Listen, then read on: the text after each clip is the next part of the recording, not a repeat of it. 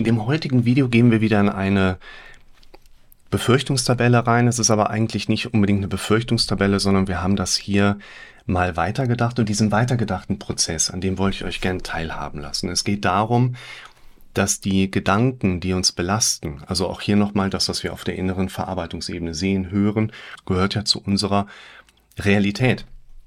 Was hier drin ist, ist für unseren Kopf in dem Sinne die Wahrheit. Und darauf reagiert unser Körper gerne mit Stresshormonen. Es sind ja nicht nur Befürchtungen, auf die wir reagieren. Es sind ja auch selbstkritische Aspekte. Da sind Aspekte mit drin, wo Wut vielleicht eine Rolle spielt. Da sind Sachen mit drin, die, aber schauen wir uns das in Ruhe an. Was hat der Klient hier gemacht? Ich gehe mal da Schritt für Schritt durch durch. Zum einen sagen wir mal bewusst, das ist jetzt nicht die Befürchtung, sondern da sind Gedanken, die hochkommen, könnten wir sagen. Hier in dieser Spalte hatte er, und ich habe ihm angeboten, dass wir hier quasi ganz in Ruhe vor einer nächsten Sitzung durchgehen, was ihm natürlich viel Zeit erspart, so dass ich da ein Video von mache und wir dann in der Sitzung selber turbomäßig einfach darüber jagen können. Zeilenumbruch und zack, haben wir es ein bisschen übersichtlicher.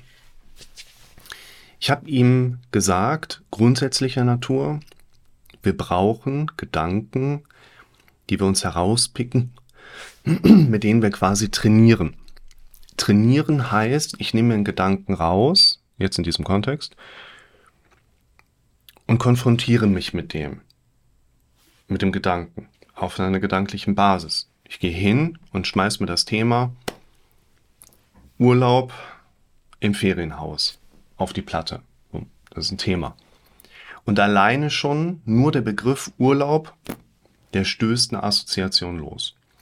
Die Gedanken, die dann kommen, die sollte ich topic-orientiert wieder mitschreiben. Ich habe Angst, dass ich da umkippe. Was ist, wenn ich da bin und habe da keine Safe Zone, in der ich mich wohlfühle?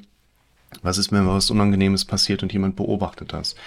Und es macht halt schon Sinn, Gedanken zum Üben mit daraus zu nehmen, also quasi im Kontext einer Komfortzonenvergrößerung, das verlinke ich euch gleich mal, dass wir quasi die Begrenzungen unserer Komfortzone erleben, nicht direkt wieder ins Zentrum flüchten, sondern in der Nähe bleiben und dann anfangen, durch Trainieren langsam die Komfortzone größer zu machen. Größer zu machen. Heißt, ich habe ein Problem, in Rewe zu gehen. Oder in Edeka. Und es gibt ganz viele andere Supermärkte da draußen. Habe ich übrigens mal überlegt, deutschlandweite Aktion aller Discounter oder aller Einkaufsgeschäfte. Die hängen ein Schild draußen auf, steht drauf, jeder, der heute im Geschäft beziehungsweise im Kassenbereich kollabiert, bekommt seinen Einkauf gratis. Es geht nicht darum, dass die Leute das machen. Es geht darum, dass sich da, glaube ich, so viele Menschen von angesprochen fühlen, so dass ihr als Betroffene versteht, dieses Gefühl, auch ich kenne das an der Kasse, dass ich da früher stand so, oh, Mist, geht das mal weiter hier irgendwie, ja ein ganz menschliches Verhalten. Komfortzone, ich verlinke es euch gerne mit hier drin, dann könnt ihr euch nochmal so die Kernidee dazu anschauen. Und übrigens, ganz aktuell gerade mache ich alle, ich werde es euch ein paar Mal jetzt erzählen, mache ich alle bisherigen Videos als Podcasts Schritt für Schritt, damit ihr den Vorteil habt, dass ihr im Hintergrund, ohne jetzt bei YouTube irgendein Premium-Angebot schießen zu müssen, ganz entspannt diese Videos schauen könnt, wie zum Beispiel eben nicht Videos schauen müsst, sondern hören könnt. Beim Sport, beim, weiß ich nicht, was ihr gerne macht, putzen, beim Entspannen, bei der Gartenarbeit. Komfortzone. Und im Kontext dazu macht es in Bezug auf diese Komfortzone halt Sinn, dass wir nicht, oh, was habe ich jetzt gemacht? Quatsch. Ich will doch nur hier Umbruch. Dass wir uns hier zum Üben natürlich nicht die Konfrontationskiste rausnehmen, die einen ziemlich hohen Scoring-Wert beinhaltet, also die mir wirklich Schwierigkeiten bereitet, wo ich wirklich schnell in so eine panikaffine Situation quasi reinrutsche, sondern eine mit einem Wert, den ich im Alltag gut vertreten kann. Also ich sag mal, hier, so eine 5, habe das Gefühl, dass die Tabletten Nebenwirkungen auslösen und dadurch Panik bekomme. Das ist ein Thema, wo wir im Alltag leichter mit üben können, als bei dem Thema, der scheinbar auf so einer 0 bis 10 Skalierung eine 8 auslöst. Warum habe ich diese Schwindelattacken? Und dann ist das natürlich auch ein Gedanke, der in dem Moment hochkommt. Das bin ich. Was wir hier machen wollen, ist jetzt nicht unbedingt Empfehlungsebenen auszusprechen, sondern ich wollte euch mal mitnehmen in das Konzept oder dieses Konstrukt dieses Klienten, der schon einige Sachen für sich ja da drin erarbeitet hat. Tschüss. Hier, damit ihr versteht, was hier gemacht wurde, habe ich mal eine der, äh, ein Name dafür ist sogenannte Umkehrfragen von Byron Katie. Katie Byron, Byron Katie, ich kann es mir nicht merken. Ähm, wo ich in den anderen Videos schon mal angedeutet habe, das Hinterfragen von Vorannahmen mit einzuknüpfen. Ich habe eine Befürchtung. Was passiert normalerweise? Befürchtung kommt unterschwellig hoch, ich reagiere drauf, gehe aus der Situation raus mit dem Glauben, ich habe eine Angststörung. Ich habe die Tage, da mache ich euch mal ein Video von, auf YouTube eine Werbung für die App Calm gesehen. Da wird quasi induziert, an diesen Punkten merkst du, dass du zu wenig meditierst. Erstens, du hast Angst vor der Zukunft. Ja, was für ein Quatsch. Jeder hat Angst vor der Zukunft. Das ist so ein Thema. Wir alle haben immer wieder im Alltag Bilder, die hochkommen, die im Prinzip eine normale Szenarienproduktion unseres Kopfes betreffen. Unser Kopf hat die Aufgabe, auf unserer persönlichen Lebenssituation, also unseren persönlichen Erfahrungswerten, ein gefährliches Szenario zu machen, was er uns vor Augen führt, damit wir darauf reagieren und unsere Sicherheit erhöhen das war per Zufall irgendwann mal, wird jetzt die Evolutionstheorie sagen, eine Eigenschaft von unseren Vorfahren, die denen das Überleben gesichert hat. Und deshalb haben wir das heute immer noch. Also gehen wir hin und wollen diesen quasi normalen, ursprünglichen Prozess, wie viele den früher erlebt haben, unterbrechen und nicht, da kommt eine Befürchtung, ich gehe raus und glaube, ich habe eine Angststörung, sondern wir gehen hin und greifen das mal auf. War gerade draußen, bin ich weit gekommen, hatte sehr starken Schwindel. Frage mich, wann ich je wieder etwas auf die Reihe kriege. Ich hasse mich dafür. Da kommt ja quasi die Vorannahme dann her, ich kriege nie wieder irgendwas auf die Reihe. Wenn ich das so stehen lasse, das ist ja auch wieder so ein Automatismus, den ich von meinem Gehirn angeboten bekomme. Und es bleibt stehen. Dann wird das emotional verarbeitet. Und wenn ich das dann weiter stehen lasse, wird dieser Nachhall ja im Prinzip auch nicht zu einem anderen emotionalen Ergebnis führen. Wir wollen da Unterbrecher setzen, indem ich mir die Frage stelle, stimmt das? Stimmt das, dass ich wirklich nie wieder was in meinem Leben auf die Reihe kriege? Und alleine bei dem Hinterfragen werden wir in Bezug auf die meisten Dinge schon denken, so, nee, ich, man ist nicht mehr so integer in diesem ursprünglichen Gedanken drin. Stimmt das wirklich, dass ich nie irgendetwas auf die Reihe kriege? Stimmt das wirklich, dass ich mich jeden Zeitpunkt meines Lebens dafür hasse? Hm. Stimmt ja gar nicht. Und dann kann ich anfangen, damit zu arbeiten. So, das habe ich jetzt gerade hier reingefügt. Hier hat er quasi so eine Art, ich nenne es mal gerade Gegenargumentation mit eingebracht. Ich möchte es aber mal, ich habe gerade eine andere Videoidee oder eine andere Bildidee von mir noch im Kopf.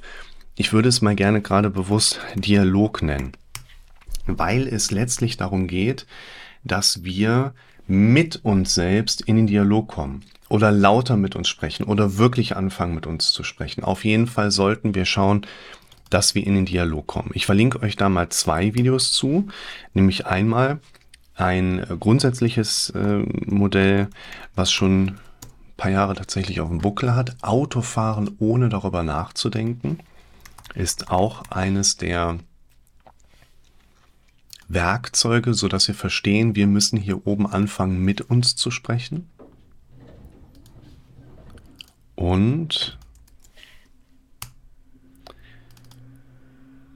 dann hatte ich mal ein Video gemacht, fangt an, wirklich mit euch zu sprechen. Das verlinke ich euch dann auch hier drin. Schaut euch die Sachen in Ruhe an. Wer die Videos schon kennt, ist natürlich irgendwo ein bisschen überflüssig, die Sachen so zu schauen.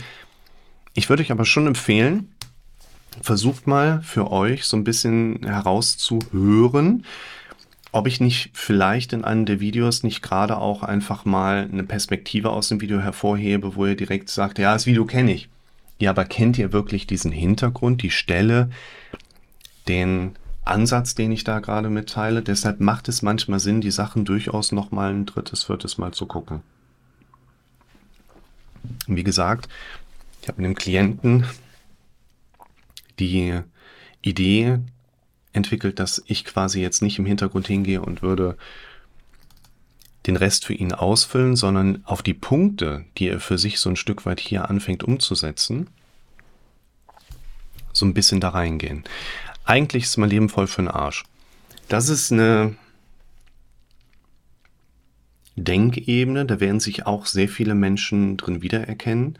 Das ist so ein ganz, ganz typischer, gesunder, normaler, aber trotzdem belastender Automatismus unseres Gehirns. Das hören wir, eine solche, ein solches Resümee quasi, brauchen es aber nicht selber auszusprechen. Also es ist schon irgendwo unser Gedanke, aber wir haben nicht selber gedacht, wir haben nicht selber losgetreten, so nach dem Motto. Was kann ich tun, damit mein Leben wieder einen Sinn hat? Das ist keine problemorientierte Frage. Und was der Klient hier macht, ist, er baut darauf lösungsorientierte Fragen auf. Können wir natürlich auch machen, wenn wir nur einen problemorientierten Bewertungskontext haben. Die men meisten Menschen lassen sich sehr gut unterteilen in die eine Gruppe, Ist-Bewertung des aktuellen Zustands oder Dynamikfrage. Also entweder ich kann das nicht und die andere Gruppe von Menschen sagt, okay, was kann ich verändern, damit ich es kann? Wir wollen in die Richtung dieser in Bewegung bringenden Fragen. Welche Lebensaufgabe habe ich? Was ist mir wichtig im Leben? Welche Werte schreibe ich mir zu? Wie sollte mein Leben aussehen, damit ich glücklich bin? Was ich euch hier empfehlen würde, ist, schaut euch das Video an zum Thema Ideen und Fragen. Das sind zwei Videos, die ich hier verlinke.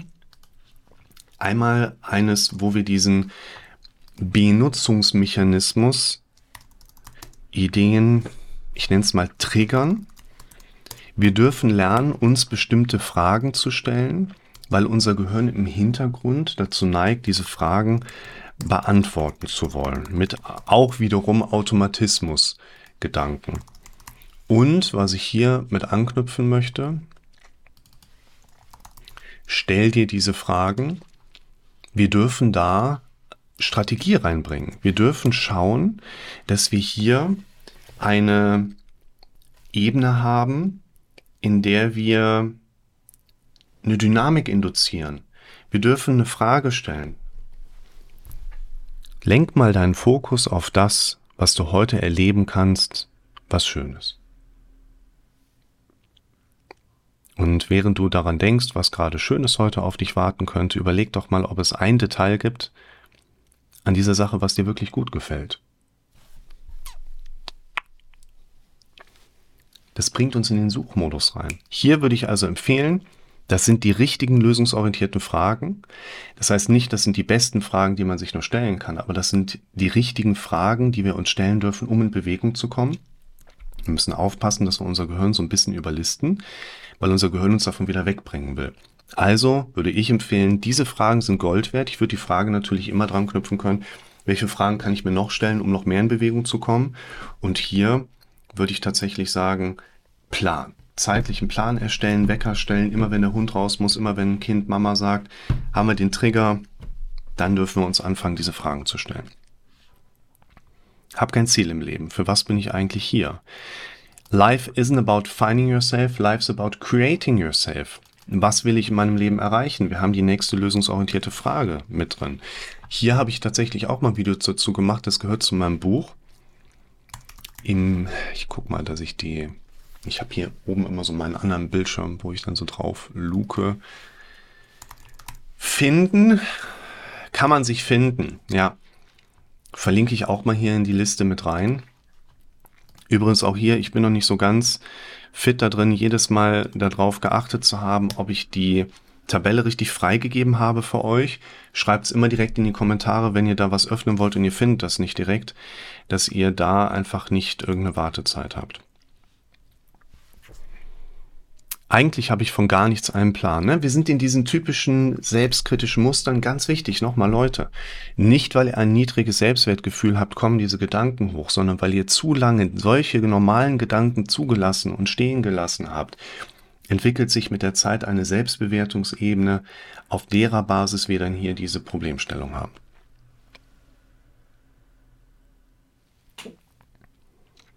Blödsinn. Da sind wir in diesem Gegenargumentieren. Wir fangen an, wirklich mit uns zu sprechen. Ich habe in vielen Sachen mehr drauf als andere. Wenn diese Gedanken hochkommen, brauche ich hierauf nicht weiter eingehen. Das ist nur mein dramatisch denkendes Gehirn. Sehr gut. Das ist genau der Punkt. Und was ich hier auch verlinken würde, Wissen versus Denken. Was hilft mir bei der Angst? Das ist ein ganz wichtiger Punkt. Auch wenn ich weiß, dass ich eigentlich eine ganze Menge Dinge kann und auch wirklich gut darin bin, heißt das nicht, dass das in meinem täglichen emotionalen Erleben eine Rolle spielt, weil ich nicht drüber nachdenke. Klassisches Beispiel. Du kennst deine Schuhgröße, deine Schuhgröße spielt im Alltag aber in dem Sinne keine emotionale Bedeutung, weil du ja im Prinzip nie über deine Schuhgröße nachdenkst. Ich beschreibe die auch noch für euch habe total kalte Füße, obwohl ich in Bewegung bin. Das ist natürlich immer so, wenn man in dieser Introspektionsfähigkeit unterwegs ist, ein willkommener Punkt auf die Suche nach Symptomen zu gehen. Kann sicherlich durch das Rauchen begünstigt sein, aber auch durch die Dosiserhöhung vom Duloxetin, also ein Antidepressivum. Kalte Extremitäten sind als Nebenwirkung angegeben. Ihr müsst auch bedenken, Stresshormonausschüttung bedingt, ich gebe ja auch mal gerade ein Video mit dazu, bedingt unter anderem eine Vasokonstriktion der kleineren Gefäße, auch in der Peripherie, damit unsere Oberfläche weniger gut durchblutet ist, sondern sich das Blut in den lebenswichtigen Organen im Körperstamm entsprechend auch gibt. Und Panik, Attacken besser verstehen. Ich lässt irgendwie ein blödes Fenster drin, so dass ich das gerade nicht sehen kann. Da ist es. Und diese Minderdurchblutung in der Peripherie macht halt da, wo man was fühlt, das ist ja, wir fühlen ja nicht die Temperatur in der Mitte der Hand, sondern auf der Oberfläche der Hand sitzen die entsprechenden Rezeptoren. Und da macht es Sinn, einfach verstanden zu haben, klar, wenn ich rauche, habe ich eine künstliche Vasokonstriktion, was über eine Vagusnervenreizung quasi auch diese Vasokonstriktion betrifft. Und wir brauchen hier, ja, Rauchen ist nicht gut für uns. Jede Zigarette ist eine Katastrophe für das vaskuläre System. Aber wir müssen hier natürlich auch Kirche im Dorf lassen und sagen, es geht doch jetzt gerade darum, dass der Kopf nicht wieder in so eine freie Achterbahnfahrt reinträgert. Und wir quasi entspannt in dem Zusammenhang mit uns selber lernen dürfen, umzugehen. Ja, ich rauche halt und das ist im Moment noch ein Auslöser für diese Gefühlsempfindung. Und dann haben wir wieder so ein Ne, also unser Ziel ist, wir lassen die Gedanken stehen, die wir früher hatten, sondern lernen darauf einzugehen. Das ist natürlich so ein, ne, hier auch seht ihr im Scoring-Wert 9. Auf einer Skala zwischen 0 und 10 hatte ich jetzt mir vorgeschlagen. Manchmal sage ich den Leuten auch, um die so ein bisschen rauszuchunken. Auf einer Skala zwischen 0 und 9, 3 Viertel. Eigentlich kann ich gar nichts. Was soll das noch werden? Das ist so ein Niedergeschlagenheitsgedanke, wo ich auch nochmal hier an das Thema Wissen versus Denken gehen würde. Ja, wieso sollte ich das nicht können? Also das ist dieses so, hallo, wach werden. Das ist quasi nur wieder so eine dramatische Denkmuster. Was würde ich denn jetzt machen, wenn ich nicht die Symptome hätte?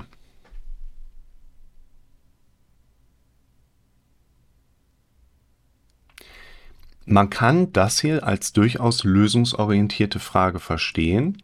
Das scheint hier, weil wir hier natürlich sehen, dass es ein problemorientierter Kontext ist, aber wir können das mal als lösungsorientierte Frage verstehen. Wäre ich ohne Symptome glücklicher als jetzt? Was würde sich ändern ähm, von Nachteile? Ohne Symptom glücklich habe ich das Video zugemacht, verlinke ich euch mal, wo ich den Hintergrund erkläre, dass wir, wenn unsere Symptome weg sind, nicht automatisch glücklich sind. Und würde hier, wo ist es denn? Da wäre ich ohne mein Symptom glücklich.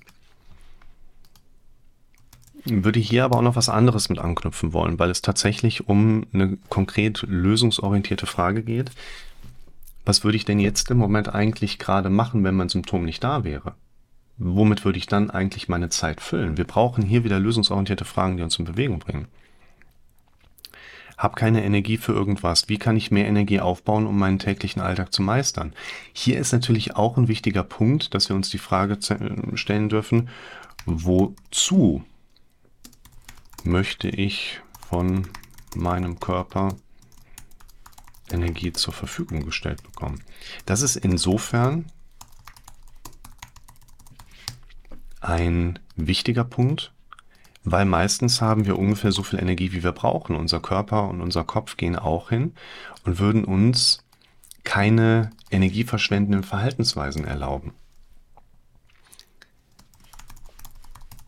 Habe ich gerade ein Video zu gemacht, Thema Selbstmotivation, wo mir die Rehe vor die Kamera gelaufen sind. Selbstwirksamkeit. Nee, das ist es nicht. Motivation. Es sind mittlerweile so viele Videos. Wahnsinn. So motivierst du dich, habe ich es mal genannt. Zack. Verlinke ich euch mit da rein. Habe Angst, dass ich in die Psychiatrie muss. Was kann ich tun, damit ich nicht dorthin muss? Ja, und man könnte vielleicht auch sagen, ähm, was kann... Das ist nicht der Schule, sehr gut. Was kann, sollte ich tun, damit es gut wird? Schreibe ich mal ganz bewusst gerade hier rein. Was meine ich damit? Wir brauchen hier auch wieder eine Frage, die uns letzten Endes in Bewegung bringt. Und zwar im Hinzu-Kontext. Das seht ihr hier in diesem Video. Also nicht, wie kann ich vermeiden das, sondern wie kann ich erzeugen, damit also nicht, wie kann ich vermeiden, in die Psychiatrie zu müssen, sondern wie kann ich erzeugen, dass das passiert, was ich will, was passiert. Und das darf jetzt gerade einfach mal so die größere Einladung sein. Wie kam ich dahin, hier einfach mehr in die Richtung zu kommen, die so ein Stück weit aufdeckend ja auch sich mit der Frage beschäftigt, so, wohin will ich eigentlich? Also wenn ich nicht in die Psychiatrie will, wohin will ich denn dann? Bin ich der Einzige, der sowas hat? Was wäre denn, wenn es so wäre? Gute Frage. Ähm, und ich glaube, ganz viele Leute, schreibt es mal in die Kommentare. Ist der Betroffene hier der Einzige, der das hat? Ich glaube, bei den zahlreichen Kommentaren, die jetzt kommen können, tut ihm das ganz gut. Zu sehen, nein, das ist nicht so. Die Stadt kotzt mich an. Viel zu laut und viele Menschen, eigentlich will ich hier weg. Fand ich gut, habe ich eben schon gesehen. Es war. Ähm, hier sind wieder lösungsorientierte Fragen mit drin, wo ich auch sage, Leute, wir, wir müssen uns im Kontext so dieses gesellschaftlichen Drucks auch einfach mal kurz so ein bisschen setten und sagen, äh, das ist doch in Ordnung. Wenn ich, da steckt ja noch mehr hinter, da gibt's Konfliktebenen der Vergangenheit, wo einfach Dinge nicht gut gelaufen sind, wo man auch sagen muss, dass eine solche Wahrnehmung einfach auch mal okay ist. Ne? Da dürfen wir so ein bisschen Akzeptanz auf die Wahrnehmung mit reinbringen, auf meine emotionale Bewertung mit reinbringen ich würde ja auch sagen, ich habe jetzt auch keinen Bock ins Fußballstadion zu gehen, um mich da bei 16.000 Leuten irgendwo bei Corona hinzustellen. Ich habe auch keinen Bock, mich irgendwo anzustellen, wo ich eine halbe Stunde warte und sich die ganze Zeit Leute vordrängen. I don't like people. Und das ist doch auch in Ordnung, wenn wir das für uns dann mal so ein Stück weit herausarbeiten.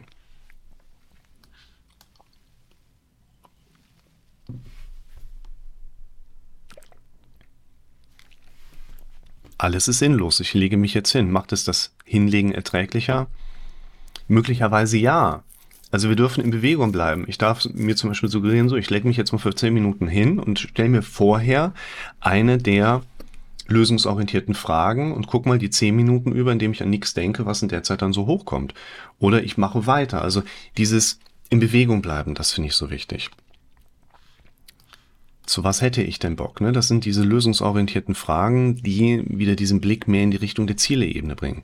Meine Beine zittern ein bisschen, das ist wieder so eine quasi Automatik, Symptombewertungseinladung unseres Kopfes, wo wir wieder so ein bisschen aufpassen müssen, warum haut er uns jetzt gerade dieses Phänomen um die Ohren? Was kann ich künftig tun, damit meine Beine nicht mehr zittern? Muskelaufbau und gezielte Kraftübung. Oder auch, wie kann ich in Zukunft ein Muskelzittern anders bewerten, damit ich Ruhe damit finde. Ihr dürft das für euch natürlich immer noch mal umformulieren. Das sind jetzt nur Formulierungen, die habe ich ja nirgendwo vorbereitet. Ich sitze jetzt gerade hier, komme gerade von der Schule, wo ich die Kinder hingefahren habe, fahre gleich einen zum Kindergarten und habe auch nur erstmal so eine erste Assoziation darauf. Mir ist schon wieder so schwindelig und ich habe das Gefühl umzukippen. Ich habe beim letzten Mal das Thema subjektive Synkopeneigung mit angedeutet. Ich habe für mich nur das Gefühl, was im Kontext der Stresshormonausschüttung ganz häufig eine gewisse Rolle spielt. Es ist aber nicht so, dass ich umkippe. Es lässt sich nicht objektivieren. Man kann es von außen nicht messen. Und wenn das so ist, was bei den meisten Patienten so ist, kann ich mir sagen, das ist nur eine subjektive Synkopeneigung. Ich komme jetzt, versuche mal in Bewegung zu kommen und dann passt das alles. Ich muss nur mal gucken. Da hat sich noch nicht meine Liebste gemeldet, dass ich das Kind bringe, aber ich muss Richtung Kindergarten. Deshalb gehen wir bei dem letzten beiden Punkten mal schnell durch. Habe Kopfschmerzen und denke, es kommt vom hohen Blutdruck oder ich habe einen Tumor im Kopf. Tumoren machen in der Regel keine Kopfschmerzen. Das heißt, dass im Kopf diese Verlinkung, das habe Kopfschmerzen, könnte das ein Tumor sein, lässt typischerweise die Befürchtung zu, vielleicht habe ich einen Tumor, aber ein Tumor macht in der Regel keine Kopfschmerzen. Also darf ich hier wieder einen Unterbrecher setzen und sagen, so wie hier, habe ich heute schon was gegessen, habe ich genug getrunken, habe ich zu wenig geraucht, habe ich zu viel geraucht, habe ich eine Tablette vielleicht vergessen. Also ist ruhig, erstmal drüber nachdenken, nicht direkt folgen. Bin gerade ein Stückchen vor die Tür im Haus und eine Treppe hochgelaufen, ein paar Mal hoch und runter. Hatte dann Herzklopfen, Blutdruck gemessen, 150, 91. Ja, es ist ein, ein schneller, schnelles Reagieren unseres vaskulären Systems auf unsere Bewegung, die wir in dem Moment gerade haben ist auch gar nicht untypisch, ist auch gar nicht gefährlich kategorisierbar jetzt in der Situation. Aber trotzdem ist das immer eine gute Grundlage. Wir haben immer eine gute Grundlage, bei den allermeisten Menschen immer noch ein bisschen mehr Sport zu machen. Wichtig ist aber auch, im Zweifel sollte der Blutdruck schon gemessen und eingestellt sein, aber dann im Alltag ist auch Ruhe, ne? dass wir da nicht zu viel messen und uns verrückt machen. Und ich weiß von dem auch, dass er nur noch recht selten misst. Hier haben wir nochmal die kalten Füße mit drin. Auch hier rudimentär. Ich stelle mir einfach die Füße auf eine Wärmflasche, richte meinen Fokus auf andere Dinge, die wichtiger sind und mache die anderen Sachen damit einfach wieder größer. Wichtiger Punkt. So, jetzt geht's auf Richtung Kindergarten. Ich wünsche euch viel Spaß, wenn ihr in eure Tabellen reinschaut. Wenn ihr mir da mal was verlinken oder zuschicken wollt, gerne. Ihr braucht ja nur auf meine Seite zu gehen, da sind alle wichtigen Kontaktmöglichkeiten drauf. Wir sehen uns beim nächsten Mal und ich hüpfe zum Kindergarten.